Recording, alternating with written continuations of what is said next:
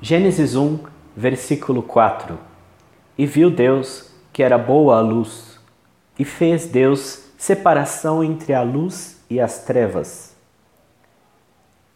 E viu Deus, no meio de seu processo criativo, Deus olha.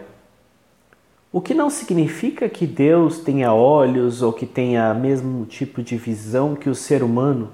Não, isso significa que o autor, obviamente, está fazendo uma comparação com o ato de Deus ver e o ato do homem ver. Nós vemos enxergamos, podemos julgar as coisas. Bom, Deus viu. É um ser superior que tem consciência dos processos que acontecem, das coisas que acontecem. Não é um Deus desvinculado, não é o Deus das leis da natureza, do automatismo físico, do mecanicismo das leis da física e da química. Não, Deus é um ser que olha e que vê, que presta atenção, que tem consciência dos processos ocorrendo. Viu Deus que era boa a luz. Era boa a luz implica em que Deus julgou segundo determinados critérios. Neste caso, o critério de adequação. A luz é boa, a luz é positiva, a luz serve para algo e serve bem para algo. Deus, neste momento, está sendo descrito como um ser que tem parâmetros para julgar as coisas, um Deus autônomo e resoluto tem suas ideias de o que é certo e o que é errado, e a luz é certa, é boa, é adequada. E fez Deus separação entre a luz e as trevas. Mais um ato ativo de Deus. Fez Deus. Deus como um ser autônomo que age e que acontece.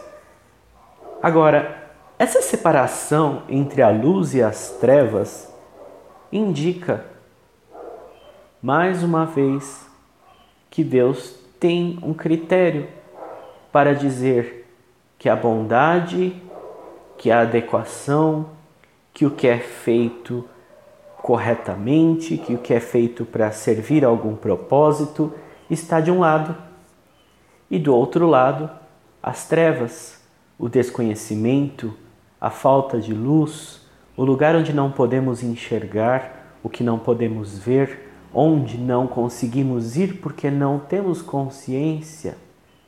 De um lado a luz, de um lado que é claro, fácil, líquido, certo para o ser humano, por exemplo, e do outro lado o que não é. Deus, no versículo 4 de Gênesis, mostra o seu atributo moral, principalmente além de seu atributo criador. Outros atributos já haviam sido mostrados nos versículos anteriores. Quando Deus cria no princípio, mostra que o mundo tem uma origem e terá um fim, não necessariamente, mas que ele não é cíclico, que ele inicia em algum local.